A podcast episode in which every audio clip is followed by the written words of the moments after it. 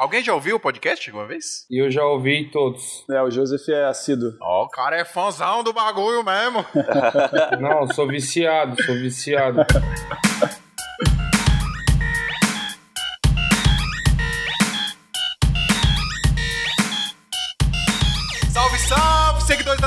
Santinha! Bem-vindos a mais um episódio do Santa Mãe do Iso Alto, o seu podcast de audiovisual. Eu sou o Fio Rocha e hoje nós tá internacional, Adriano. Internacional? Como assim? Nós tá internacional no bagulho. Você tá ligado que a Terra é plana, né? No, God! Se você não acredita nisso, você tá errado, cara. É a verdade, gente tá trocando cara. ideia, a gente tá trocando ideia com três monstros brasileiros que estão levando a arte tupiniquim para o outro lado do mundo, literalmente. Os caras estão lá na Austrália, mano, lá do outro lado. Agora é 9 horas da manhã, aqui 10 horas da manhã, 9h59. E lá já é meia-noite, ainda fiz essa mancada de fazer os caras acordados até meia-noite pra gravar com nós. Deixa eu apresentar aqui, mano. Tô com o Luffy Siqueira, e aí, Luffy? É nóis, beleza? Diretamente do Rio, hein? Prazerzão, valeu o convite. Só, só, só irmão hoje, hein? Top. Dimitri Camelo, ele não é russo, ele é brasileiro. Eu, eu prometo pra você. E aí, mano? Tudo bem? Beleza? Boa noite, bom dia pra vocês. Bom dia, boa tarde, boa noite, que a galera não tem hora para ouvir também não aqui. É.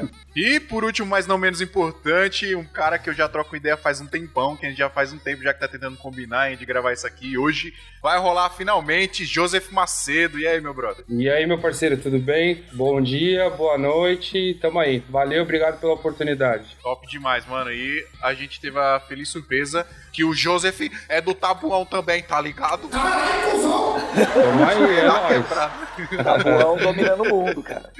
Mas ó, eu falei que era, que era por último, mas não menos importante, mas eu esqueci de apresentar o Adriano. E aí, Adriano? É eu, eu tô rouco.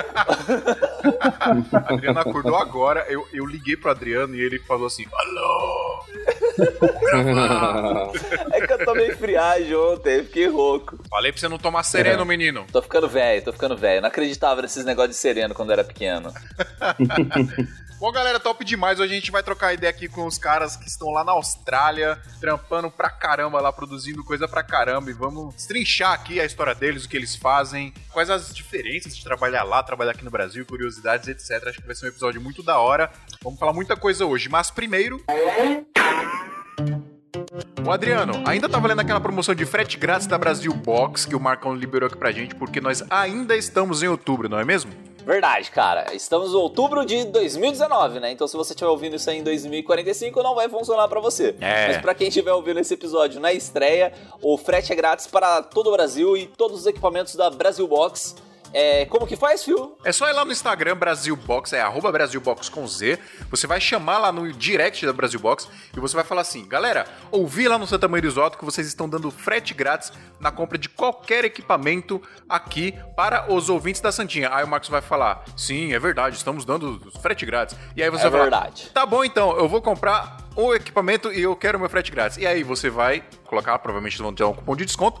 Um cupom lá, né? Especial para você ter o frete grátis e você vai comprar qualquer equipamento. Tem que ser por direct do Instagram. Tem que Exatamente. ser necessariamente no direct do Instagram lá da Brasil Box. Exato, e obviamente você vai falar que ouviu aqui porque é exclusivo para os ouvintes do Santa Maria do Isoto. E se você não tiver Instagram, você está vivendo em outro mundo. Exatamente, isso aí. Se você não tiver Instagram, é, repense a sua vida. então, só que tem outro esquema também. Aqui nesse mês de outubro, o Marcos estava com uma promoção lá legal no Ronin S, né? No Essential Kit, e tava dando 10% de desconto até durarem os estoques. Eu ainda não sei se tem estoque, provavelmente não, porque, enfim, a gente já divulgou duas vezes aqui. Mas se tivesse, é cumulativo. Então você pode ter os 10% de desconto no Ronin S e ainda ganhar o frete grátis, ó, que maravilha. Você vai ter bom, duas bom. vantagens aí. Então, é só ir lá, pessoal. E se precisar de qualquer outro equipamento, galera, brasilboxconz.com.br, um site de extrema confiança. O Marcos é muito gente boa, nosso apoiador aqui. Então, qualquer equipamento que você comprar, você recebe em qualquer lugar do Brasil e você paga no cartão de crédito lá parcelado em 10 vezes, 10 ou 12 vezes, se eu não me engano. Mas enfim, olha lá no site, dá pra parcelar no cartão. E se você precisar comprar algum equipamento que não esteja lá na Brasil Box, você consegue encomendar também com o Marcão. Troca ideia lá com ele troque lá com ele e vê a possibilidade de você trazer o equipamento pro Brasil. Beleza? Ah, e não perca a promoção, pessoal. Vai lá no Instagram, fala que você quer os 10% de desconto no Rony S, ainda tiver estoque, e fala que você quer o frete grátis aí na compra de qualquer equipamento. Aproveita que ainda estamos em outubro, mês da criança. Como todos nós somos crianças grandes nos nossos equipamentos, a gente ganhou esse presente aí da Brasil Box. Aí sua mulher vai olhar pra você e vai falar: Olha que legal, essa lente que você pagou 300 reais tá 4 mil reais aqui na, na Americana. pois é, amor, como eu sou sortudo, não é mesmo? Como eu Eu sou. paguei 300 reais essa lente. É isso aí, galera. Brasilbox.com.br. Brasil Box. Box, box.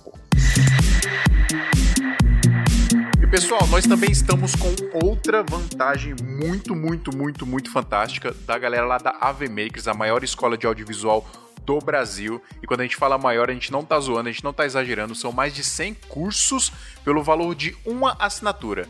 É tipo Netflix, você paga a assinatura lá, você vai pagar em 12 vezes, né? Vai pagar mensal essa assinatura e você vai ter acesso a absolutamente todo o material que a AV Makers disponibiliza lá. Tem curso de tudo, galera, desde operação de drone até cinema, fotografia, operação de câmera, pós-produção, pré-produção. Cara, é muito curso. Como eu disse, são mais de 100 cursos, só entrando lá e vendo todos para você ver. E você vai poder fazer todos, olha que da hora. E além de poder fazer todos, você vai ter um suporte direto com os professores. Tem documentos, planilhas para você pegar lá de modelo para você mandar, por exemplo, um contrato para o cliente. Tem modelo de contrato lá. Mas o mais legal de tudo, galera, é o seguinte: essa assinatura da AV Makers ela custa 12 vezes de 97 reais. Esse é o valor padrão dela. Só que para os ouvintes aqui da Santinha, ao invés de 97 reais, você vai pagar 57 reais, galera. Olha isso. De 12 vezes de 97 reais, você vai pagar 12 vezes de 57 reais 57 reais. e você vai ter acesso a todo o conteúdo. Tudo, galera. Você vai fazer todos os cursos que você precisar. Então é um curso completão para você aprimorar os seus conhecimentos aí. Quiser aprender qualquer coisa. que- Cara, eu acho que tudo que você pode aprender no audiovisual tá lá na VMakers. Então é só você entrar, é muita coisa. Lembrando que para você ter acesso a esse desconto, você vai usar o nosso cupom que é o AV-SMIA40, tudo em caixa alta. Se você não tem a memória boa, não consegue decorar, entra lá em santamanhodosalto.com.br e vai estar lá no post desse episódio o link do site que é avmakers.com.br e o cupomzinho lá para você usar na hora de fazer a assinatura, beleza? Não percam, galera, de 12 vezes de 97 reais por 12 vezes de 57 reais. Descontão aí imperdível, né, Adriano? Isso aí, galera. Faça os cursos da VMakers, que é o melhor lugar do mundo para você fazer cursos de audiovisual no mundo. Melhor e mais completo, hein? Pô, mais de 100 cursos é doido, galera. Vai lá então, avmakers.com.br. Adriano, Oi. hoje nós gravamos um episódio fantástico com a galera lá da Austrália, hein, do outro lado do mundo. Do outro lado do mundo, cara. Quero ir pra Austrália. Vamos pra Austrália? Quero ver cangurus. Eu vou, hein? Certeza que eu vou lá. Fazer um trampo lá com o Luffy, com o Dimitri e com o Joseph Macedo. Top. Então fiquem com o episódio aí, pessoal, que tá da hora demais. Bora Falou. nessa. Uou! Por que eu faço isso? Você é um cara legal. Eu sou muito louco, cara.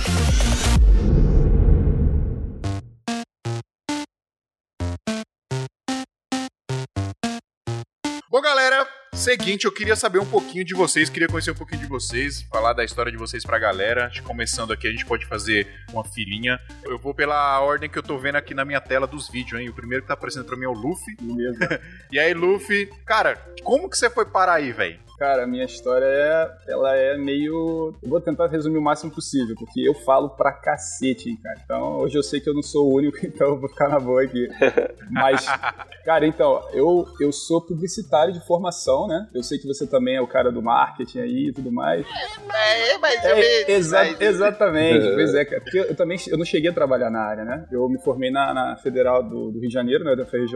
Só que cedo, cara, eu comecei a estagiar em agência, eu era redator, e eu sempre fui de criação. Meu pai me ensinou fotografia muito cedo, eu sempre fui apaixonado por criação e tal. Mas eu acabei fazendo concurso público, né, cara? É aquela coisa, né? Família da Zona Norte do Rio, família conservadora, né? Tem um futuro garantido, fazer dinheiro, blá blá blá. Acabei enveredando nessa de concurso público, trabalhei no BNDES sete anos. Caramba. E aí, é, cara, aí fiz um pé de meia lá e tal, só que eu nunca tirei minha Presidente novo aqui, o, o presidente novo aqui quer abrir a caixa preta do BNDES, hein? Rapaz, Vou encontrar seu nome lá não, hein?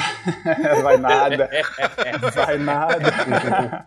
Vai nada, Continua cara. aí, mano. Não, lá no BNDES é muita gente legal trabalhando, cara. Eu cresci muito lá. Eu, pô, os melhores economistas do país estão lá, muita gente de bem, sabe? Muita gente preocupada com essa situação aí também, porque todo mundo faz o trabalho certinho. Ninguém põe a mão no fogo por ninguém, né? Mas assim, quem a gente conhece, É. a gente confia, né? Então é isso, cara. Eu fiquei sete anos lá e sempre com minha orelha assim, cara, eu vou. Um dia eu vou sair daqui porque eu quero trabalhar com o que eu amo, né? E aí, cara, eu conheci um camarada chamado Fernando Fernandes. Mandar um abração pra ele, inclusive. Um monstro Mano, eu conheço esse cara. ele é operador de Steadicam lá no Rio e ele é foda, cara. Ele é absurdo, o cara é muito bom. O cara tem, porra, duas décadas de carreira, o cara é foda, sabe? Ele já foi diretor de fotografia, mas aí ele comprou uma, uma Alexa Mini e começou a operar Steadicam direto. Ele é muito feliz assim. E ele pega muito job grande, né, cara? E eu conheci ele através de um amigo. E o Fernando me passou muito conhecimento, me ajudou pra caramba. Falou, cara, vem comigo, você aprende pra cacete, você me ajuda. Aí Vem comigo que é sucesso. é, cara. Aí o primeiro job que a gente pegou junto foi o clipe do Evandro Fiotti, que é o irmão do Emicida. E falou assim, pô, você conhece o Fiotti? Eu falei, pô, claro, cara, eu ouço o irmão dele desde a Liga dos MCs, né? Eu ia pra Batalha do Real, na Lapa e tudo mais. Eu conheço o MC Fiote. É, então, é ele mesmo. Ah, não sei que... Não, não sei MC. Fiote? Ah, não, ele não é MC, Não, pô, é outro é cara. outro cara, é outro cara. MC Fiote, Não, ele é cara. só Fiote. Bate o bumbum, tan, tan.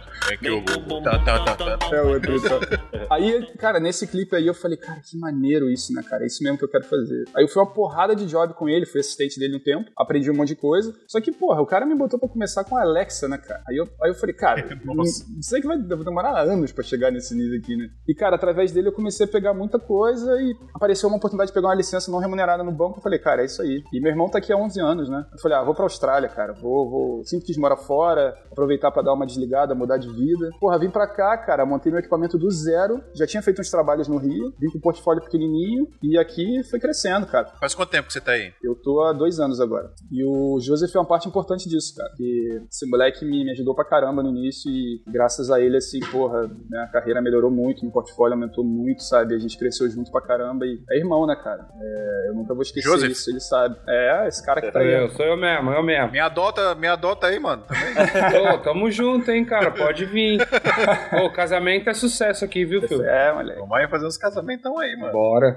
Ô, Luffy, mas deixa eu te perguntar pra você, você já tinha um, um certo portfólio antes de ir pra Austrália? Cara, era bem pequeno, né? Eu tinha, eu tinha um conhecimento, né? Porque eu, eu me formei no, na, na Academia Internacional de Cinema, fiz um curso de direção de fotografia e conheci uma galera lá também boa, aprendi coisa pra caramba. Então, assim, na verdade eu tinha o know-how, mas o que eu tinha era uma Nikon, né, cara? Eu tirava foto, né? Recreativamente, é por causa do meu pai e tal. Então, meus primeiros trabalhos foram com a Nikon, né, cara? Dynamic Range lixo e tal. Aí eu, na verdade, eu, eu fazia só pra, pra ter alguma coisa, né? Sim. Só que aí com o Joseph eu comecei a trabalhar mais aqui, ele me ajudou. Eu peguei alguns trabalhos pela faculdade, né? Fiz um- uns trabalhos aqui quando eu cheguei, mas eu comecei a pegar mais jobs assim, com Sony mesmo e tal, com ele, né? Aí montei meu equipamento do zero, né? Poder de compra aqui é bem legal. Você consegue comprar uma. A Mercedes 500 eu acho que eu paguei 1.100 dólares na época, né? No Brasil era mais caro, hoje eu não sei quanto tá, mas no Brasil era mais caro. E pra juntar 1.100 é rapidinho. É, se você converte, você vai pagar a minha 6.300, acho que eu paguei 4,5 reais, né? É, então. A a única diferença, cara, daqui, e isso é, é a parte mais legal, assim, né? E também foi um dos motivos de eu ter vindo fazer minha carreira aqui. É que pra você juntar, por exemplo, 2 mil dólares, é muito rápido, entendeu? É muito mais rápido do que pra você juntar 5 mil reais, por exemplo. Ou 2 mil reais, até 2 mil reais, sabe? Nem se compara, né? Pois é, então, assim, a minha A7 III agora, por exemplo, eu comprei por. faz um ano mais ou menos, eu comprei, foi 2.500, cara. 2.500 dólares. E você junta muito rápido, entendeu? Então, assim, essa parte é muito Legal. boa, né? O crescimento que a gente tem em um ano equivale a, sei lá, cinco anos no Brasil, digamos. Então, isso é muito bom, assim.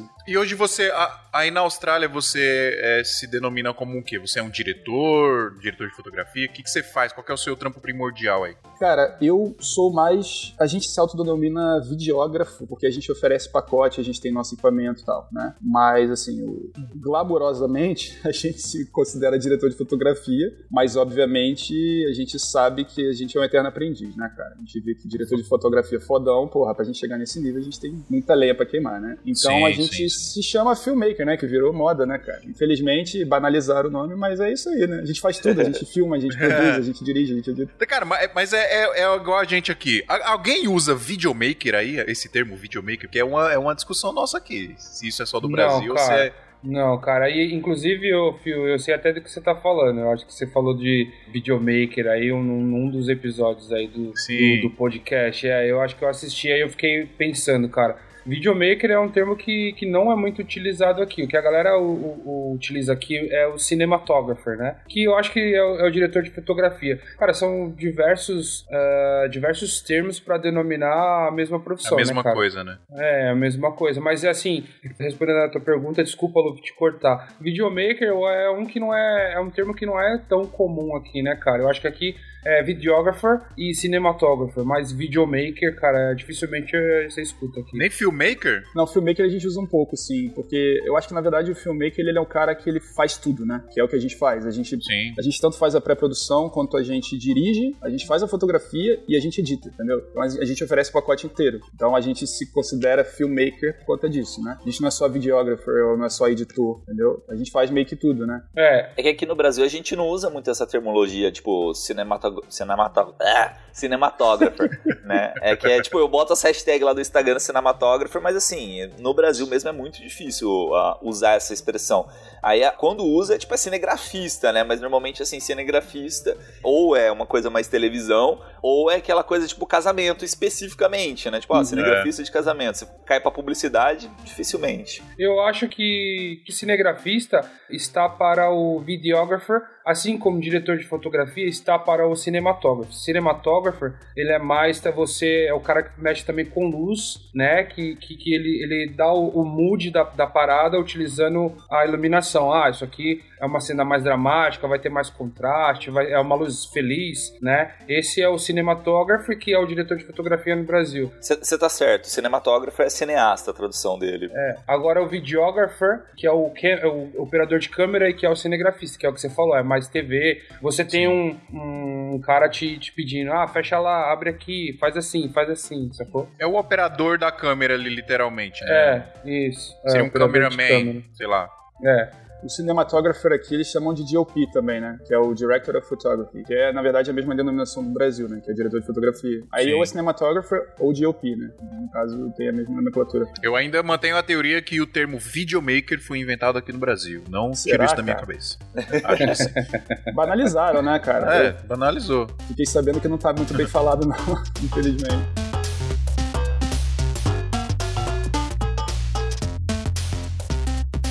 Ô Dimitri, aproveita e conta aí sua história, mano. Como você foi parar aí? O que, que você faz? Eu, no Brasil, eu já trabalhava no, no mercado. Eu, com 17 anos, eu, eu virei assistente de câmera. Eu trabalhava naquele programa Siga Bem Caminhoneiro no Brasil. Sério? Sério. Ô, oh, da hora. É uma bilada assim, não?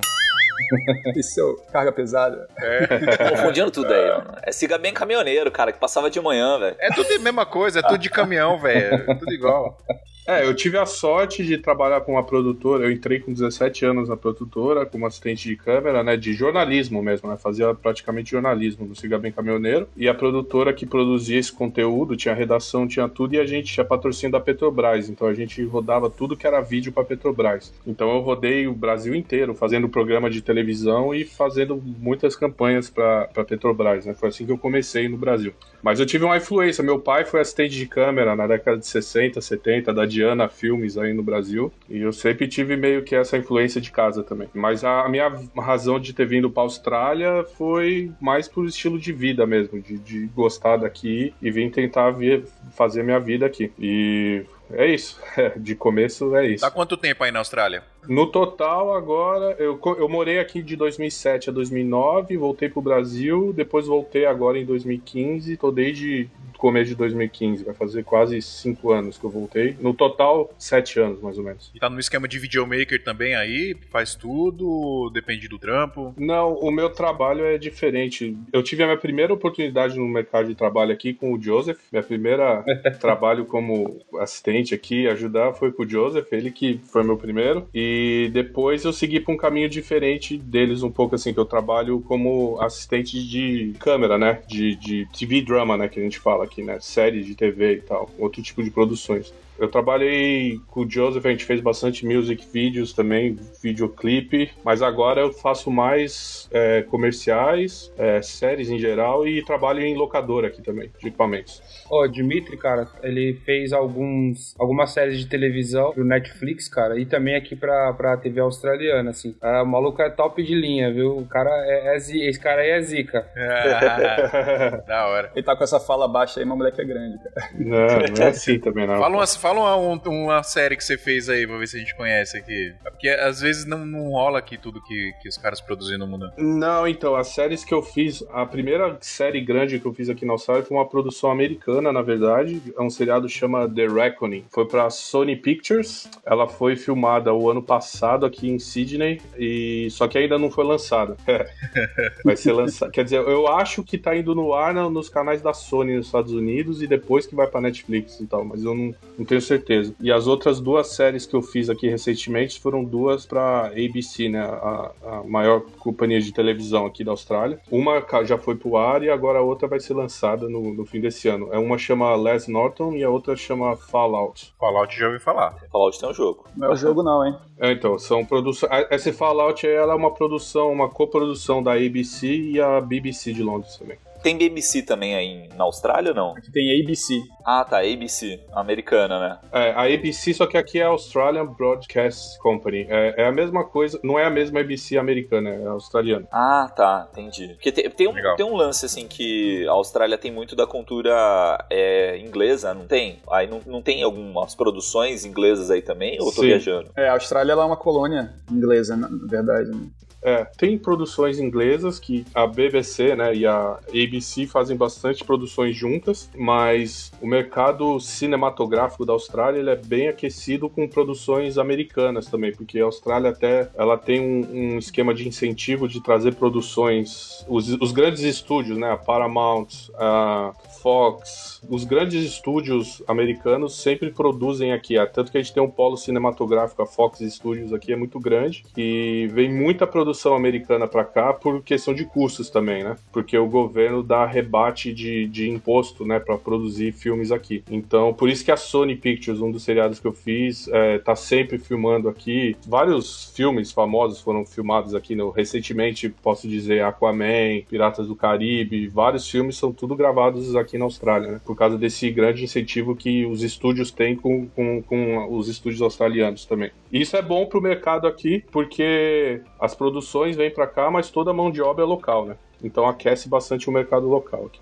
Cara, isso que você falou é um negócio muito legal, assim, de, de trazer a mão de obra local para fazer um filme, né? Tem uma cidade no interior de São Paulo, que é Paulínia, ela tinha um projeto mais ou menos parecido com isso. Ela criou um polo de cinema, ela queria trazer produções de fora, né? De, sei lá, seja dos Estados Unidos ou produções do Brasil inteiro, queria trazer para Paulínia. E a única condição é que eu acho que 90% de toda a produção tinha que ser com mão de obra local para aquecer também a cidade e tal, né? Pena que, tipo, não sei o que acabou acontecendo, acho que foi questão de jogo político, meio que deixaram de lado esse, esse núcleo de, de, cinema, mas eu vejo isso muito com, com, alguns países, por exemplo, Nova Zelândia cresceu muito com esse negócio, né?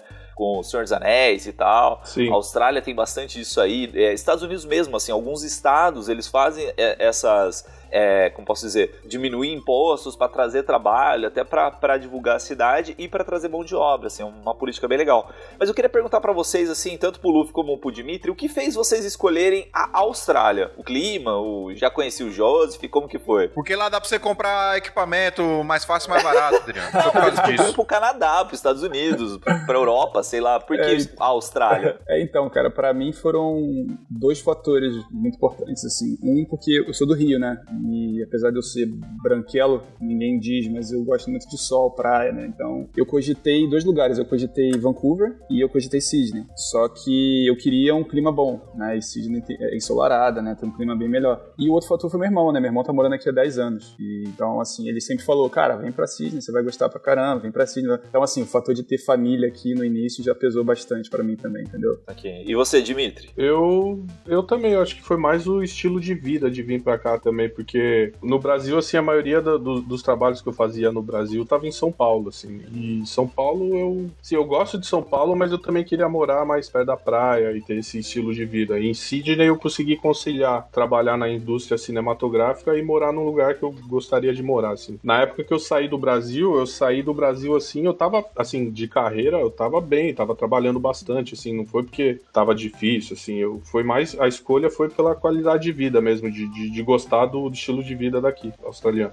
É, até porque para você, né, Jimmy, que é assistente de câmera, Vancouver, o mercado é bem mais aquecido, né? É mais a questão do, do, do conjunto da obra, né? De tudo que a cidade representa para você também, né? Sim.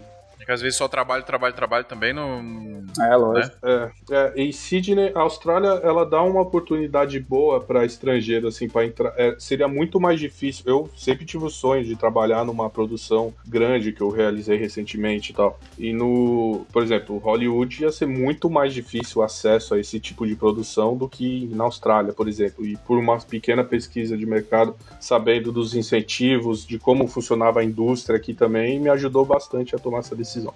Joseph. Eu.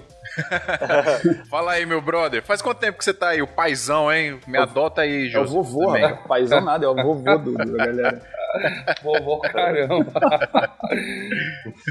ah, cara, eu moro aqui na, na, na Austrália há cinco anos e em Sydney eu tô há quatro. Meu primeiro lugar aqui na, na Austrália foi em Queensland, num, num lugar chamado Noosa, que é um, uma cidade bem menor do que, do que a de Sydney aqui. Aí eu só aguentei seis meses lá porque é muito pequeno, né, cara? E eu queria trabalhar na minha área também. Aí eu vim passar umas férias em Sydney, aí eu gostei. Aí eu voltei pra, pra Queensland, peguei minhas coisas, enfiei no carro e vim rodando de lá pra cá. Fiz tipo uma road trip. E ah. vim, vim parar aqui em Sydney, cara. E aí aqui eu estacionei, porque Sydney ela tem. Eu sou de São Paulo, né, cara? Nenhuma cidade aqui de Sydney, nenhuma cidade aqui da Austrália, é... até mesmo Sydney se compara a, a, a São Paulo. Mas assim, Sydney, na City tem um, um quê de cidade grande, mas se você pegar e dirigir, sei lá, 15, 20 minutos, você vai encontrar lugares que se parecem com o interior, assim, de São Paulo, sabe? Legal. Então, assim, tem um lance de cidade grande, as coisas acontecem, as oportunidades estão aqui, mas se você quiser relaxar, onde o Dimitri mora, por exemplo, que é no norte aqui, ainda é em Sydney, mas é no norte, cara, tem uma vibe completamente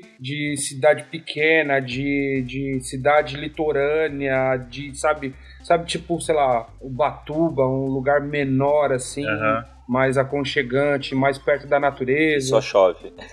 é, aliás, tá chovendo. É lindo, demais, é lindo demais onde Dimitri mora, cara. É absurdo. É, e eu tô no sul também, cara. Eu tô longe da City, uma hora da City, da, da, do centro da cidade. Então, assim, é uma hora só, cara, só que parece que eu tô num outro lugar, assim. Então, por isso que eu escolhi a Sydney. E a Austrália em si eu escolhi porque, ah, por causa do clima, né, cara? Eu, sei, eu queria morar fora e tal, queria aprender a falar uma outra língua, não sei o quê. Mas, aí eu também cogitei Canadá, cogitei outros lugares e tal, mas aí, cara, a, a, o clima é muito importante, né, velho? E a gente tem um clima semelhante ao clima do Brasil, então é, é por isso. É longe pra caramba, é, não volto pro Brasil porque eu tenho que viajar três dias de avião, mas... Exagerado pra caramba. Mas, mas compensa. Ah, cara, quando eu vim pra cá, eu acho que eu demorei uns três dias pra chegar aqui, velho. Nah, você faz em 19 horas o trecho, tranquilo. Pô, cara, eu peguei aquela passagem mais barata, eu fui parando, pingando, fui pra a África, fui, fui pra um monte de lugar, dormi no aeroporto, cheguei aqui em três dias depois, É tipo ir pra Itaquera aqui, mano. Você pega um avião, desce na Paulista, pega outro, vai pra Zona Norte. O bagulho é longe pra porra.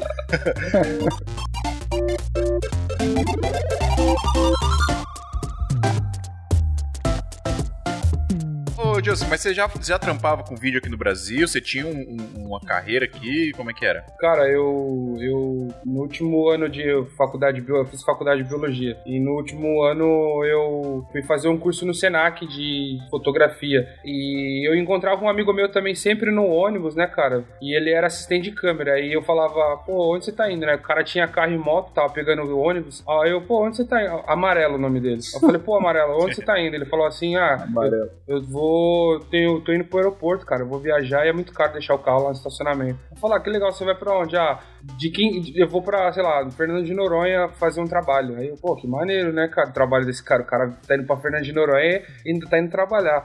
Aí passou 15 dias, eu encontrei ele de novo no, no ônibus, no mesmo ônibus. Falei, e aí, cara, tá indo pra onde agora? Ele falou, ah, tô indo pro Maranhão fazer o programa do Datena, Coração do Brasil, um negócio assim. Aí eu, cara, o que, que você faz? Ele falou, sou assistente de câmera. Aí eu fui pesquisar, né, meu? Falei, pô, isso aí é um sonho, né, cara? O cara pode viajar e ainda ganha uma grana, né? Aí comecei a pesquisar e tal, aí falei assim, pô, interessante isso aí. Aí fui fazer um curso no Senac, tirei meu DRT e, cara, e surgiu uma oportunidade de um cara que estudava lá comigo também, que já trabalhava na, no Shop Tour, no falecido Shop Tour. Aham.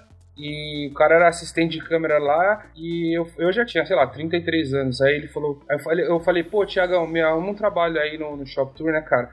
E, cara, eu saí da onde eu trabalhava, eu trabalhava numa joalheria para ganhar metade da metade da metade para carregar tripé na televisão, há 10 anos atrás. E foi daí que, que começou, cara. E aí, quando eu, eu entrei no estúdio de TV, que eu vi aqueles microfone, todo aquele glamour e, olho e brilha, né? câmera, aí eu falei, vixe, cara, aí, aqui, sabe aquele clichê que a galera sempre fala que você tem que fazer o que você gosta, que dinheiro é consequência? Eu achava isso aí mó balela, né, velho? Eu falava, você tem que ir atrás da grana, velho. Tem que ter dinheiro, apartamento bom e carrão. Cara, mas é a maior verdade do mundo, velho. Porque é, quando você faz o que você gosta, cara, não é trabalho, você acaba se envolvendo de, de uma forma de que você, sabe, você quer só ver o resultado da, daquilo. E foi daí que eu comecei a trabalhar, cara. Aí eu fui, trabalhei com varejo bastante tempo, fui assistente de câmera, aí virei cinegrafista na, na TV também, aí fiz uns freela, fiz um pouco de publicidade. Aí trabalhava CLT na TV, na Mix TV, dia de semana, de final de semana fazia casamento. Aí comprei minha 60D, aí fui fazendo casamento de final de semana e tal. Aí eu, meu, vou sair da TV e vou virar freela. Aí todo mundo, você é louco, não sei o que e tal. Cara, Nunca na minha vida eu tinha tido um salário maior de 2.500 reais na TV. No meu, aí minha mãe, você tá louco, você tem que ficar lá. Eu já tava quatro anos na TV. Eu falei, vou sair, pego a minha grana, compro minha câmera e vou ser freela. Tem a parada da estabilidade também, né, mano? A galera é, tem medo. entendeu? Não, todo mundo. Foi- Eu falei, meu, será que eu tô fazendo alguma cagada? Mas aí eu segui meu coração, saí da TV, peguei minha grana da rescisão, comprei minha 60D. Cara, o meu maior salário na TV tinha, sei lá, 2 pau e 300, eu não lembro, mas não tinha sido mais que 2,500. No meu primeiro mês de freela, assim, fazendo casamento a milhão de segunda a segunda, cara, eu fiz tipo 8 mil reais, assim. Eu falei, caralho. Só com frila? É, Estourou no norte. só com freela, mas eu trabalhava todo dia, né, velho? E eu tinha muito contato, como eu trabalhava na televisão e os, e os cinegrafistas da televisão, eles faziam freela de final de semana. Aí quando eu saí, eu falei pra galera, né? Eu falei, ó, tô aí, tô no mundão e precisando é só chamar. Tô na aí pista, pai. pa- Tô na pista. E aí eu não parei mais, cara. E aí fui me aperfeiçoando, fiz alguns cursos, é, poucos cursos, eu, eu diria, né? Porque, pô, isso é, é mais uma, um lance de você é, próprio, né, cara? Você consegue estudar sozinho e, e se antenando nas tecnologias e tal. E fui indo, fui indo, fui indo e não parei mais, cara. Hoje, graças a Deus, eu tenho minha produtora aqui, né? Pô, trabalho com os meus amigos, velho. Nada paga isso. E, putz, a gente fez boas coisas aqui. A gente, a gente fez comercial pra televisão, ah, dois ou três. Estamos fechando mais um aí. O Luffy tá fechando um, que ele que, que é o diretor desse trampo aí. Eu, o meu último trabalho legal aqui foi o clipe do Rael. O Rael veio aqui fazer uma turnê na Austrália e Nova Zelândia. E a gente fez um clipe pra ele. Caramba. Eu trabalho com um cara também. Aliás, a gente trabalha de vez em quando. A semana que vem, a gente, eu e o Luffy, a gente tá num job com um cara chamado Daniel, que ele é um italiano que tem uma produtora de vídeo aqui. E o ano passado a gente gravou 50 videoclipes aqui com ele. Então. O cara é meio um Red Hot Chili Peppers, né? Tem clipe de todas as músicas. Não, o cara, o Dani, ele, ele faz bastante videoclipe, muitos videoclipes. E, e é isso, cara. E foi assim que eu vim parar aqui, e foi assim que eu comecei a trabalhar com vídeo, com TV. Eu, faz 10 anos que eu trabalho na área. Ô, Josi, desculpa interromper. Não, é porque eu acho que. É porque eu peguei a referência do, do Adriano, eu acho que ele tá achando que o Dani é cantor. Mas o Dani é. Ele é videomaker também, no caso. Ele tem um estúdio. Ah, tá. É, Entendi. entendeu? Entendi. Na verdade, ele, ele trabalha mais com videoclipe, tipo, 95%. Ele tem a produtora, né? Isso. Entendi. É isso. que, ele- é que vocês falaram do Rael, né? Falando nisso, o Rael, ele foi fazer o videoclipe com vocês porque vocês são brasileiros também, né? Porque ele é brasileiro. Ou foi, tipo, coincidência mesmo, ele queria fazer um videoclipe na Austrália e acabou encontrando vocês? Cara, na verdade, ele veio fazer uma turnê mesmo pela Austrália e na Nova Zelândia. E aí eu, muito cara de pau como sou, é, falei. eu entrei em contato com a produção dele, mostrei meu, meu, meu showreel, meu portfólio, aí os caras, quanto? Aí eu falei, X. Aí ele, ah, tá bom, vamos fazer. Os caras gostaram do portfólio. Ah, da hora. É. Ah, portfólio é foda, né, cara? Quando você tem um. Quando você se garante, quando você tem um portfólio maneiro e tal, é só você mandar pro cliente. e Mesmo se, às vezes o cara cara não quer, mas aí ele olha aquela parada lá e ele fala, putz, cara, é... Lógico, portfólio é tudo, né? Portfólio é tudo. Aí o cara olhou o portfólio e falou, pô, vou estar tá na Austrália, vou gastar um dia, vou gravar um clipe na Austrália, que é maneiro pro artista também, Sim. né? Sei lá, eu, pelo menos eu acho. E, cara, e aí ele falou, ele gostou e falou, não, vamos fazer. Fechou, né? É, aí fechei, fechei o, o trampo. Eu, eu, a gente tá tentando agora fazer o do Black Alien, que tá vindo aqui mês que vem. E a gente tá negociando também com os caras aí que estão vindo aqui. Porque a gente, eu tenho contato com algumas empresas que tra a, a, comunidade brasileira aqui na Austrália, cara, é a segunda maior. A gente só perde pros asiáticos aqui. E então, existem empresas de brasileiros aqui que fazem muitas festas, né, cara? Que produzem eventos, grandes eventos. E eles trazem artistas brasileiros, grandes artistas brasileiros. Já veio aqui o, o, o Nat Roots, já veio aqui o Rapa, sabe? A cada seis meses eles trazem artistas grandes. E aí eu tenho contato com esses caras. E aí quando, esse, quando esses artistas grandes vêm, eles já me ligam, falam: Ó, oh, o fulano vai vir aí e tal, sabe? Fica de olho. E aí eu, muito na cara de pau, entro em contato com essas pessoas. e Videomakers. Videomakers, sejam um cara de pau, senão vocês não conseguem as paradas, velho. É isso aí. É. Porque assim, eu, eu acho que mais do que o seu show, o seu showreel, né? Que assim, para quem não sabe, showreel é basicamente você colocar é, seus melhores trabalhos num pequeno vídeo, né? E eu indico isso, isso para todo mundo. Seja, sei lá, o cara trabalha com motion, trabalha com, com sei lá, DOP, trabalha com, com, sei lá, casamento. Cara, monta um showreel assim para você conseguir mostrar para as pessoas, assim, para elas terem uma ideia de todos os trabalhos que você fez e qual é a qualidade. Mas assim, voltando aqui, né, que você falou, é, eu acho que a, até acima do seu showreel foi a cara de pau de você chegar no cara e, tipo, oferecer seu trampo, né? Então, muita da galera, assim, que trabalha com videomaker tem muito desse receio, assim, pô, será que eu, sei lá, vamos, vamos falar uma pessoa que tá começando, pô, será que eu ofereço meu trabalho pro, tipo, sei lá, pro mercadinho aqui do lado? Cara, oferece! O não você já tem. Então, tipo, eu, eu sou muito dessa ideia, assim, tipo, você tem que mostrar, dar cara a tapa, que senão as oportunidades não aparecem. Ah, é venda, né, é, né, mano? Você tem que vender o seu trampo ali e para um bom vendedor ele é muito cara de pau. Claro que tem o limite ali do respeito, você encher o saco do cara, mas se você não, não for, não meter a cara, porra, você não consegue nada, mano. Cara, é uma, é uma dica pra galera. Eu sei que tem muito filmmaker aí, videomaker, como que eu gosto de, de chamar, uh, ouvindo aí o, o assentamento do ISO alto, cara. E então, se eu pudesse deixar uma dica, é essa aí, cara. É, eu, quando não tinha portfólio, cara, eu comecei a gravar, eu gravava pra criar portfólio, criar o meu material, porque eu gostava daquilo, eu sabia que eu fazia legal, de uma forma bacana. E aí eu comecei a fazer de graça e comecei a cobrar um pouquinho. É aquela história, todo mundo, né, começa assim. Claro, claro. Aí depois a galera foi conhecendo, aí um indicou pro outro, que indicou para outro, e aí foi indo. Aí eu juntei três minutos de bons trabalhos, juntei num vídeo, fiz uma edição, e aí quando eu entro, até hoje eu faço isso, cara. Eu entro em grupo de Facebook, lá de cinematógrafos, de videógrafos, e aí eu, o, ó, tá aqui meu último trampo tal. Sempre vai ter um que vai gostar, vai curtir, vai chamar inbox e falar, pô, legal esse job aí, então, eu tenho um job assim, assim, assado, você tá afim de fazer? Eu tenho isso de budget, é assim que a coisa anda, sacou? Cara, inclusive eu acho que foi assim, ô Joseph, eu acho que foi assim que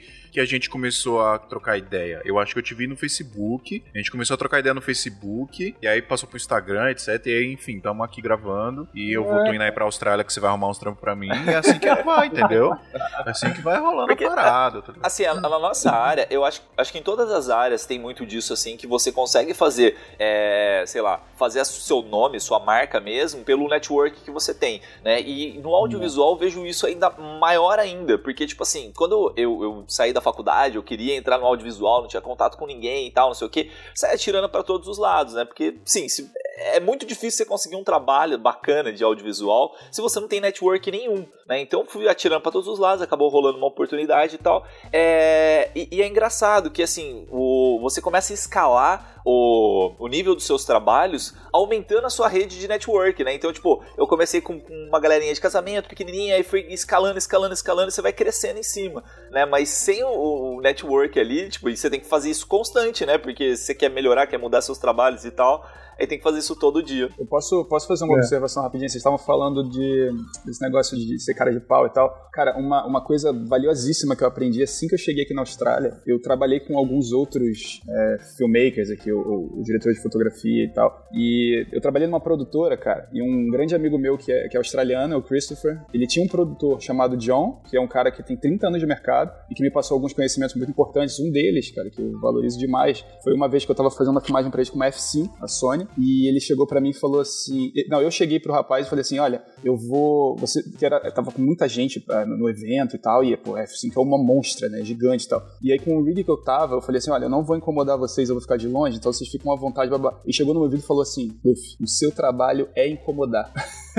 Cara, eu nunca mais vou esquecer isso na minha vida. Porque a gente tem muito pudor, né? Como, como videógrafo, como filmmaker, a gente tem muito pudor de fazer as coisas de ser invasivo, né? De atrapalhar. Mas é isso, cara. Nosso trabalho é atrapalhar mesmo. E as pessoas sabem que a gente tá ali para isso. Então a gente não pode uhum. ter medo de querer atrapalhar. Obviamente, no bom sentido, né? A gente também não vai meter a cara, Sim, a, a, câmera na cara dos outros. Mas assim, eu acho que a maioria das pessoas elas têm oportunidades de pegar alguns shots muito bons e tem um pouco de pudor. E também isso vale para uhum. network, né? Tem medo de botar a cara e, e, e se oferecer, né? Mesmo que no início seja um valor menor para poder fazer um portfólio maior, para poder ganhar um nome, isso é muito importante também, né? Verdade. O Phil não tem pudor. O Phil já pediu para pro Joseph para trabalhar lá na Austrália. tá certo, mano. Pô, pô, pode vir. A gente vai ter, ó, tá, tá vai rolar uns trampos aí. O muro tá baixo, o muro tá baixo. Pode pular.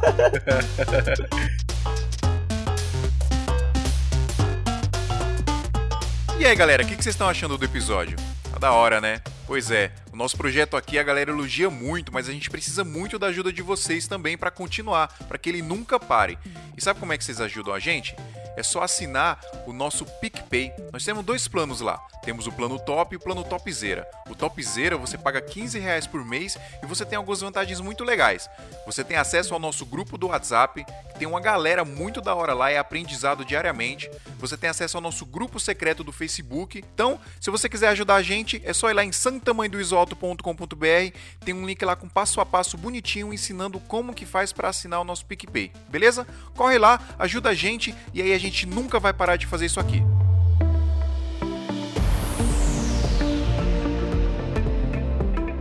Galera, eu queria fazer um, um paralelo aqui entre Austrália e Brasil a gente tentar ver algumas diferenças do workflow aqui, né? Aqui, por exemplo, a forma que eu trabalho depende muito do nível da produção. Rola muito trampo que é, mano, guerrilha. É, não sei se vocês usam esse termo aí, mas a gente usa muito esse termo guerrilha, que é assim: porra, tem que produzir um trampo, eu vou lá, eu, minha câmera, duas lentes, bateria, vou, gravo, é, dirijo, tudo bonitinho, volto pro escritório, edito, entrego o trampo. Uhum. E tem aquele trampo um pouco maior, com um pouco mais de orçamento, que você consegue envolver uma galera, você consegue, por exemplo, contratar um cara para operar câmera, contratar um cara para fazer luz, contratar. E aí você vai montando a equipe ali. É assim aí também? Como é que funciona esse workflow para vocês aí?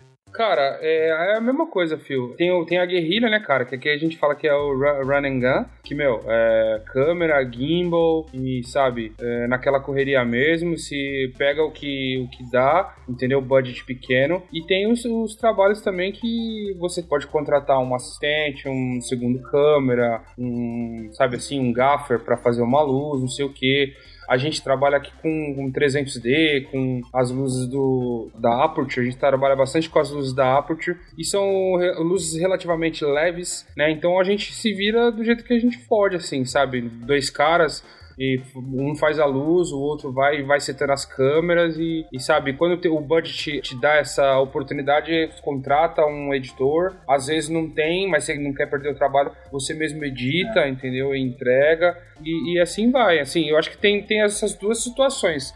Eu já, eu já fiz trabalhos de, de, de, ter que gravar e editar sozinho, operando duas câmeras, uma entrevista, um plano aberto, um plano fechado tendo que microfonar e se preocupar com a luz, como também é, a gente já, pô, já tive a felicidade de trabalhar em produções grandes que, pô, você tem o gaffer, o assistente, o diretor, o produtor, sacou? É, existe, existe todo tipo de situação, eu acho, cara. É, eu até tenho uns exemplos práticos aqui nossos, por exemplo. Tem, a gente pega muito trabalho individual, né, que é o guerrilha, como você falou. Na e, Tora e Produções. É, na Tora Produções. e o legal é como a gente tem amigos, a gente tem um grande amigo nosso aqui, inclusive eu tô morando com ele agora, que é o Sofian também, que é um baita videomaker também. Ele trabalha pro Cisne FC, que é o time de futebol aqui da cidade, né? Ele é o videomaker oficial deles. E tem o Dani também, que é o italiano, né? Que faz clipe. O Dimitri é o primeiro assistente de câmera. Então, assim, é muito bom porque quando a gente tem que aumentar a equipe, a gente tem a quem recorrer sempre. E todos são amigos, entendeu? Isso é muito importante. Mas a gente faz muito trabalho solo, eu pego muito trabalho solo também. O Rael, o Joseph e eu fomos pra Gold Coast pra filmar, a gente fez até com a Black Magic e tal. Cara, a gente sentiu tanta saudade do Dimitri lá, cara. Puta, é. Porra, que a gente teve teve que fazer tudo, cara, foi uma correria danada. Então, assim, às vezes é, a gente pede um pouco a mais para incluir no budget, sabe? Se precisar de um assistente ou se precisar de outra coisa. Então, assim, nem sempre dá, né? Depende muito do projeto. É exatamente como, como é no Brasil, cara. É bem, é bem, bem parecido. Falando aí do Dimitri, o, o Dimitri, as produções que o Dimitri, já, elas já são a, a, além, assim, né? É uma, uma level acima, né? Porque se o Dimitri tá no job é porque tem muita grana, né? Porque o cara é primeiro assistente, né? Tipo assim, o cara é primeiro assistente. Daí, é. aí você já sabe que tem diretor, tem o cinema, o diretor de fotografia, o diretor do clipe e a porra toda, e aí tem o Dimitri que é o primeiro assistente de câmera, né? Então, assim, a, a, o trampo do Dimitri já é o, o, o, mínimo do trampo do Dimitri já é, tipo, muito foda, assim, diferente. É, tem, tem, tem, alguns trabalhos que a gente quer incluir ele, mas aí ele fica assim, ah, não, não trabalho com Sony, não. Sony, Olha que filha da... Sony, Sony eu só trabalho da vai, F55, Vênice pra cima, velho. Olha que babaquice. Os fanboys da Black Magic acabaram de ter um orgasmo ouvindo isso.